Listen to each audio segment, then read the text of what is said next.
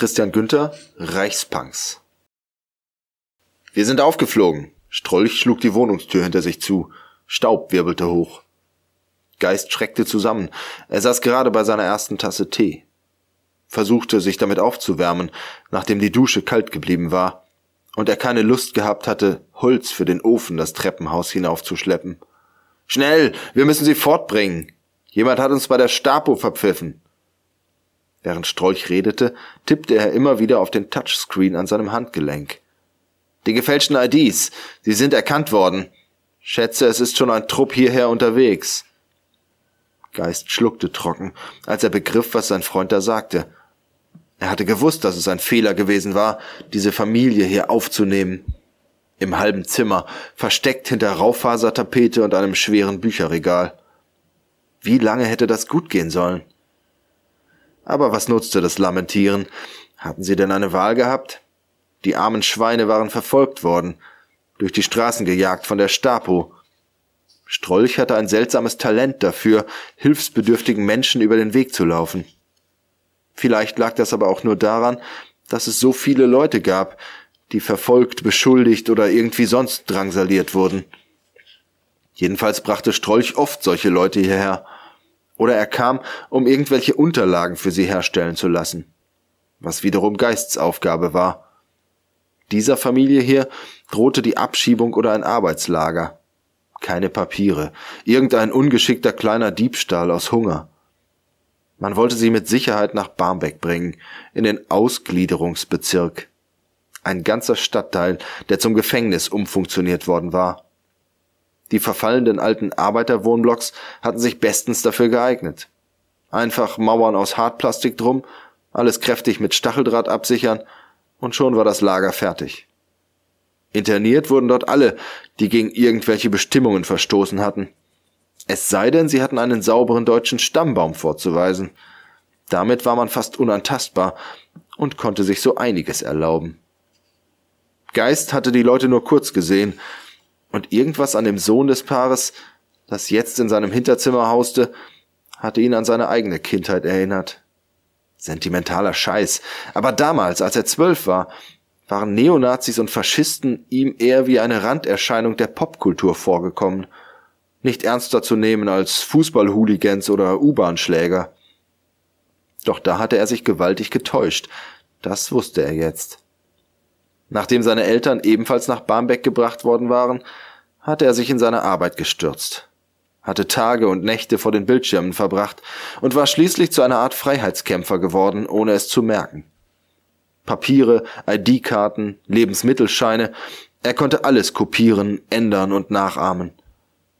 Schnell hatte sich sein kleines Programmiererbüro auf diese Weise zu einer ausgewachsenen Fälscherwerkstatt entwickelt. Er tat all dies nicht, weil er so ein Menschenfreund war. Er verdiente damit sein Geld. Die Bedürftigen selbst konnten meist nur mit Brot, einem Stück Käse oder Schnaps bezahlen, aber es gab genügend Mäzene, die sich ein reines Gewissen erkaufen wollten, ohne selbst in Gefahr zu geraten. Sie spendeten Geld, das die Arbeit von Untergrundorganisationen finanzierte, um Flüchtlingen zu helfen. Und sie bezahlten somit auch Geistsarbeit. Schutz boten sie jedoch keinen, das war den meisten zu heiß. Wenn Geist aufflog, war er allein. Immerhin hatte er Strolch, der passte auf ihn auf. Doch wenn die Stapo kam, dann hieß es Beine in die Hand nehmen. Gefährlich war inzwischen auch Zechner, der Blockwart. Der hatte ihn auf dem Kieker und ließ ihn das auch regelmäßig spüren. Und genau an dem mussten sie jetzt vorbei. Automatisch strich sich Geist eine graue Haarsträhne aus den Augen. Werden wir wieder zurückkehren? Strolch runzelte die Stirn, und auch Geist selbst fiel die Naivität seiner Frage auf. Wenn die Stapo kam, das versteckte Zimmer fand, seine Arbeitsmaterialien, seine Computer. Natürlich nicht. Pack deinen Kram zügig. Geist griff sich seine abgewetzte Adidas-Tasche und stopfte Computerteile hinein. Zu guter Letzt auch noch ein paar Unterhemden, etwas Geld, zwei Taschenlampen und einige kleine Rationspakete. Währenddessen rückte Strolch das Bücherregal zur Seite und öffnete die tapezierte Tür, die in den geheimen Raum führte. Abgestandene Luft drang heraus, dazu die aufgeregten Stimmen der Flüchtlinge. Strolch sorgte dafür, dass sie ihre spärlichen Habseligkeiten zusammensuchten und aus dem Raum herauskamen. Ängstliche Gesichter, verknitterte, abgetragene Kleidung. Knapp erklärte er ihnen die Situation. Okay, pass auf, wandte er sich daraufhin wieder an Geist. Ich gehe raus und lenke Zechner ab. Zur Not mache ich ihn fertig. Ihr geht hinten raus, durchs Treppenhaus und über den Hof. Wir treffen uns an den Gleisen. Geist nickte nur. Natürlich hatte Strolch schon alles generalstabsmäßig durchgeplant. Er war gut in sowas. War früher mal Soldat gewesen, aber darüber sprach er nicht gern. Seit seiner Entlassung war er in den Untergrund abgerutscht, half den Menschen, die in Deutschland verfolgt wurden. Für die meisten konnte er nicht mehr tun, als ihnen zur Flucht zu verhelfen, Sie konnten nicht erwarten, hier noch eine Zukunft zu haben. Die Regierung von Republikpräsident Hellkamp hatte das Grundgesetz so langsam und zielstrebig ausgehöhlt, dass Ausländer nur noch das Weite suchen konnten. Und auch die meisten Deutschen waren sich kaum bewusst, dass sie letztlich nur eine nutzlose Nummer auf irgendeinem virtuellen Aktendeckel waren, deren Arbeitskraft und Lebensspanne sich Zwecken und Zielen des Staates unterzuordnen hatten. Viele Bürger hatten gar nicht so richtig bemerkt, was passiert war. Einigen war es egal, andere wiederum konnten sich plötzlich wieder für Politik begeistern. Oder das, was sie dafür hielten. Und damit sind wir wieder bei Zechner. Geist kannte ihn noch von früher, als er selbst ein Kind gewesen war. Frührentner, der ständig vor sich hinschimpfte über die schlimmen Zustände, dass wir doch mal wieder einen kleinen Führer bräuchten. Einen kleinen Führer, so einen lieben, der nur die guten Sachen machte. Autobahnen, Ordnung, Arbeit und Essen für alle. Ja, dachte Geist, aber wehe, deine Oma kam aus Polen, dann bist du ruckzuck von Barmbek aus in eins der Arbeitslager gewandert. Schneller als du Harzer Schwarzbrot sagen kannst. Auch für Zechner wurde die Luft dünn. Wenn wirklich Zucht und Ordnung um sich griffen, würde er auf die langen Abende in seiner Kneipe verzichten müssen – dann würde auch er um sechs Uhr früh mit der Arbeit beginnen, die dann sicher nicht mehr nur aus Rumstehen und andere Leute beobachten bestehen würde. Ob er sich darüber im Klaren war?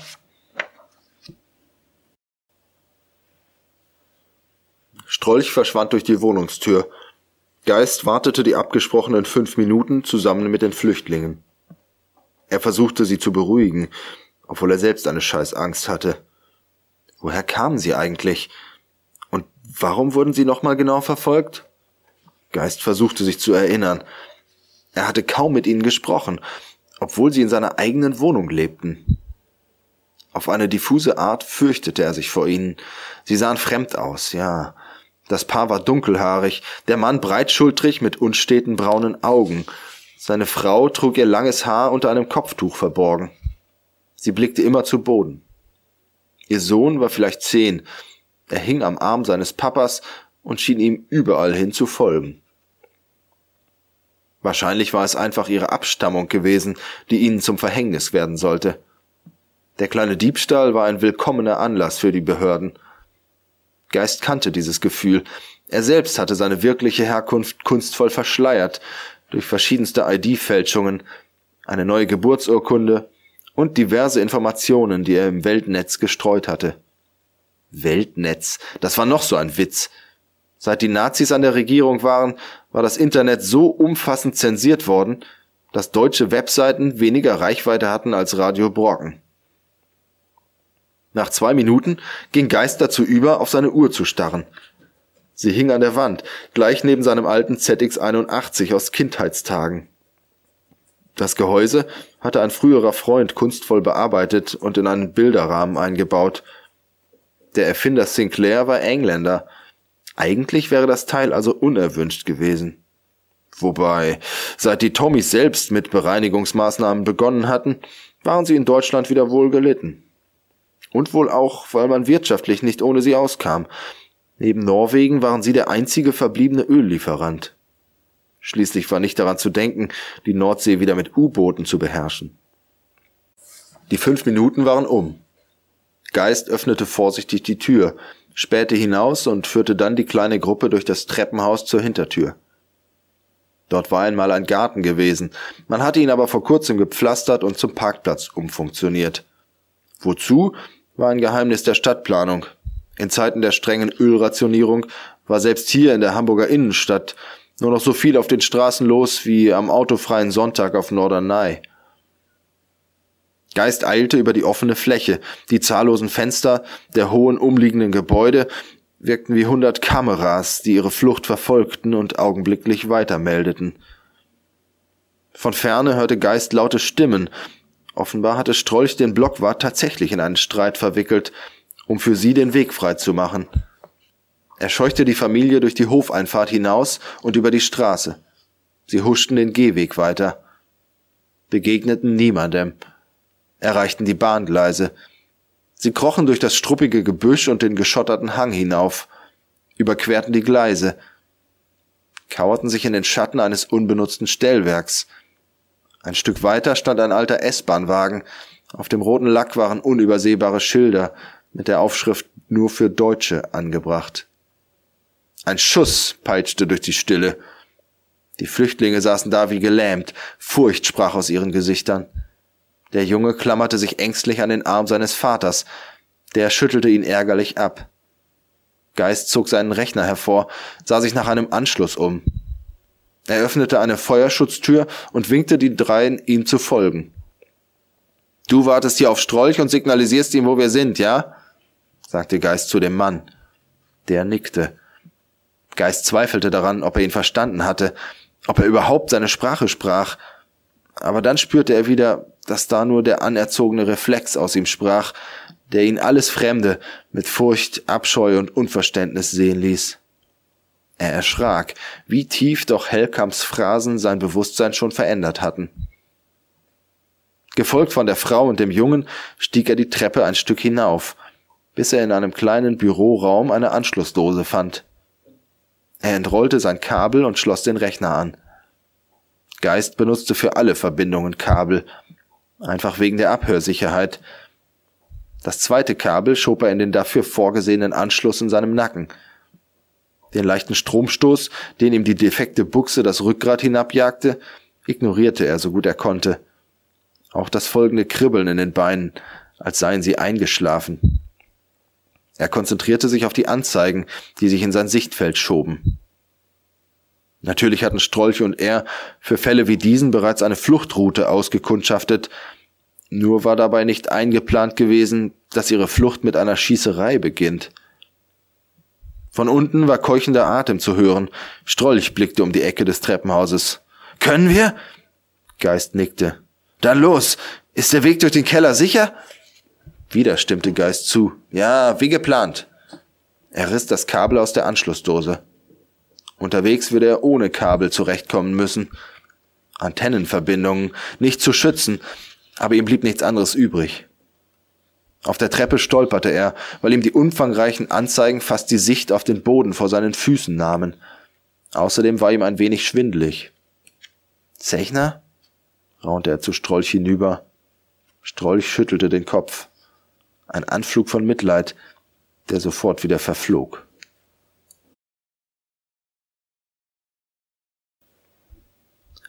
Sie eilten durch einen unterirdischen Wartungsgang. Hohl klangen ihre Schritte vom Beton wieder. Taschenlampenstrahlen tanzten über die Wände, bis sie in einen Gleistunnel überwechselten, dessen Ende ihnen als heller Fleck entgegenblendete. Wenige Meter vor dem Ausgang blieben Strolch und Geist stehen. Ich prüfe die Daten, ob sie uns verfolgen, sagte Geist. Strolch nickte, als Geist sich hinsetzte und die schmerzenden Beine rieb. Sie kribbelten noch immer. Er stellte sich wundgescheuerte Nervenbahnen vor, die wie zerfledderte Wäscheleine in seine alten Knochen hinabliefen. Überwachungskoordinationsstelle Bezirk 3, Hammerbrook. Geist wurde aus der Konzentration gerissen, als Strolch laut fluchte. Er blickte auf und sah, dass der Vater der Familie sich voreilig zum Ausgang aufgemacht hatte. Nein! brüllte Strolch noch heiser, als der Mann ins Licht trat. Augenblicklich wurden seine Beine von Maschinengewehrsalven zerfetzt. Seine Frau stieß ein lautes Wehklagen aus. Sie machte Anstalten, ihrem Mann ins Licht zu folgen. Auf den Schienen waren Schemen erkennbar. Männer in langen Ledermänteln näherten sich umsichtig der Tunnelöffnung. Strolch erreichte die Frau und brachte sie zum Schweigen. Der Junge half ihm, sie festzuhalten und weiter zurück in den Tunnel zu zerren. Tapferer Bursche, der Kleine, dachte Geist. Die Männer von der Staatspolizei erreichten die Leiche des Mannes. Einer gab ein Handzeichen an den unsichtbaren Kameraden im MG-Nest. Was für ein Aufwand. Geist versuchte, eine gute Ausweichroute zu finden, während die anderen an ihm vorbeistolperten. Er kam schwankend auf die Füße und folgte ihnen, während er hinter sich Sirenen und gebellte Kommandos hören konnte. Strolch stieß die Frau vorwärts, drehte sich um und nahm die Stapo-Männer unter Feuer. Geist war taub von widerhallenden Schüssen, als er endlich in den Seitengang eintauchen konnte, den er als Fluchtweg auserkoren hatte. Sie stolperten durch die Dunkelheit, nur Strolch blieb zurück, um Verfolger auszuschalten. Rohre, Kabel, durchgefaulte Wandverkleidungen. Wieder krachten Schüsse, ein Mann schrie auf. Sie durchquerten eine Sicherheitstür. Geist wartete, bis auch Strolch sie passiert hatte. Dann klinkte er einen winzigen Computer an der Schnittstelle des Schlosses ein und schlug die Tür zu. Sogleich begann der Rechner, das elektronische Schloss zu bearbeiten und unbrauchbar zu machen. Keine Codekarte der Welt würde diese Tür je wieder öffnen. Geist schnaufte durch, dann folgte er den anderen. Schon nach wenigen Sekunden, Geist war kaum um die nächste Ecke gebogen, donnerte jemand gegen die Tür. Flüche, Kommandos, Tritte gegen das Metall, dann Stille. Geist eilte voran. Hinter ihm eine Explosion. Metallfetzen sirrten. Schneller! rief Geist überflüssigerweise. Bitte keine Hunde, dachte er bei sich. Keine Hunde. Strolch ließ sich wieder zurückfallen, scheuchte die anderen weiter. Geist sah noch einen schwarzen Mantel in den Gang wehen, bevor sein Kamerad auch ihn wegschubste. Dann presste er sich an die Mauerecke, tauchte aus der Deckung, schoss, zog sich zurück, kontrollierte Salven. Vom anderen Ende des Ganges Schreie, Flüche, Gegenfeuer. Geist eilte weiter, fand die Frau und ihren Sohn, die an einer verriegelten Tür rüttelten. Er stieß sie beiseite. Ein elektronisches Schloss, per Fernwartung unbrauchbar gemacht. Geist suchte eine Anschlussdose und steckte sich ein. Rasend schnell eilte er durch die Menüs, fokussierte das Schloss, arbeitete. Er spürte das Brennen, als krabbelten die Elektronen einzeln als glühende Späne durch seine Kopfbuchse. Jemand arbeitete an den Codes, genau jetzt. Geist konterte. Schüsse halten näher jetzt. Er durfte den Fokus nicht verlieren. Irgendwo rief Strolch. Weißer Staub rieselte in Geists Blickfeld zwischen Datenfenstern und dem Türschloss. Entriegelung, jetzt! Er stieß die Tür auf, die anderen stolperten hindurch. Geist hinterher, dann Strolch, nach hinten sichernd. Keine Schüsse mehr. Geist erblickte jenseits von Strolch einen Ledermantel auf dem Boden. Daneben ein Helm, Blutspritzer, freigelegte Mechanik. Ansonsten Stille, nur Strolchs Keuchen. Weiter, weiter. Schmale Gänge, knietiefes Brackwasser, doch die Stille blieb, und das war gut. Schließlich gelangten sie an einen Seitenarm der Elbe. Über einer Spundwand entließ ein Abwasserrohr sie in die Seite einer Kaimauer. Sie kletterten auf den brachliegenden Kai und sahen sich um. Verrostete Ladekräne, von Gras aufgebrochener Beton. Als sie sich an den hellen Sonnenschein gewöhnt hatten, folgten sie der Wasserkante und suchten ein Boot.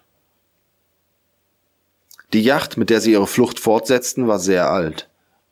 Das machte es für Geist leicht, die Ortungssysteme abzuschalten, um sie für die Sucher der Stapo unsichtbar zu machen. Zunächst jedoch mussten sie auf die Dunkelheit warten, was bedeutete, mindestens neun Stunden hier auszuharren, bis eine Flucht im Schutze der Nacht möglich wäre. Geist nutzte die Zeit, um falsche Fährten zu legen. Er sorgte dafür, dass Strolchs ID in einem Park in Norderstedt geortet wurde. Er wurde nämlich, wie erwartet, inzwischen auch von der Stapo gesucht, weil er Zechner erschossen hatte. Geist musste mehrere Pausen machen, weil ihn Schwindel und Übelkeit übermannten.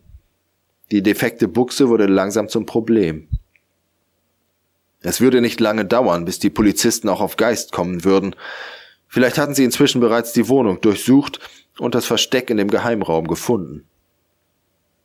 Geist beobachtete den Jungen. Er hielt jetzt die Hand seiner Mutter, wirkte dabei jedoch nicht so, als suche er Trost und Schutz, wie man vermuten könnte, wenn vor den eigenen Augen der eigene Vater niedergeschossen wird. Es wirkte so, als versuche er seine verzweifelte Mutter zu beruhigen, die bittere Tränen um ihren verlorenen Mann weinte. Geist versuchte, den Jungen mit einer Geste der Entschlossenheit aufzumuntern. Der starrte ihn unbewegt an, um kurz darauf wieder leise auf seine Mutter einzureden und ihren Kopf an seiner Schulter zu wiegen. Er versuchte, seinen Vater zu ersetzen. Sie verließen den Hafen im Schutz der Nacht. Über zahllose Nebenkanäle, vorbei an ungenutzten Containerterminals, überragt von den wuchtigen Greifarmen der Kräne, glitten sie fast lautlos hinaus aus Hamburg auf die Elbe. Stromaufwärts Richtung Ostgebiete. In der Ferne tanzten Suchscheinwerfer über das Wasser, doch sie galten nicht ihnen. Sie landeten an einer sanften Böschung an, wo sie das Boot in einem kleinen Seitenarm verbergen konnten. Ein kleines Haus lag versteckt im Wald. Hier wohnte Böttcher, ein Kontaktmann von Strolch, Kamerad aus Armeezeiten. Nach einer knappen Begrüßung führte ihr Weg weiter, zu Fuß durch den Wald, der hier bereits dichter wurde. Geist hatte alles bereits virtuell ausgekundschaftet, hier war eine gute Stelle, um die alte Zonengrenze zu überqueren. Dahinter lagen die deutschen Forste, riesige Waldgebiete, wo sich die Flüchtigen verbergen konnten. Hier mussten sie mehr Furcht vor Wölfen haben als vor der Stapo. Geist hatte dem Jungen einen kleinen Computer gegeben, der eine globale Ortung erlaubte und kleine Landkarten anzeigen konnte. Der Junge hatte seinen Erklärungen gelauscht. Diesmal war Geist sich sicher, dass er ihn verstanden hatte. Mit dem Teil könnte seine Mutter, wenn sie die Forste durchquert hatten und wenn sie es geschickt tauschte, sicher einen guten Preis erzielen. Glaubst du, sie schaffen es? fragte Geist, während sie den beiden hinterher sahen, die sich in einer Mischung aus Entschlossenheit und Fügung auf den Weg machten. Er wurde seinen Schwindel jetzt kaum noch los. Strolch zuckte mit den Schultern. Ich hoffe es, sofern die neuen IDs gut sind, die du ihnen verpasst hast. Und wenn sie sich an unsere Anweisungen halten und es nicht auf eigene Faust versuchen.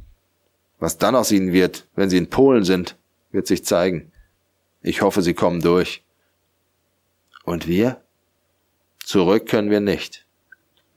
Sie schwiegen eine Weile. Gehen wir zum Haus. Du siehst nicht gut aus. Die alte Buchse bringt mich noch um.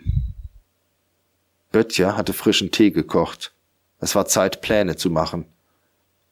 Aus der Tiefe des Waldes drang das Gebell von Spürhunden herüber.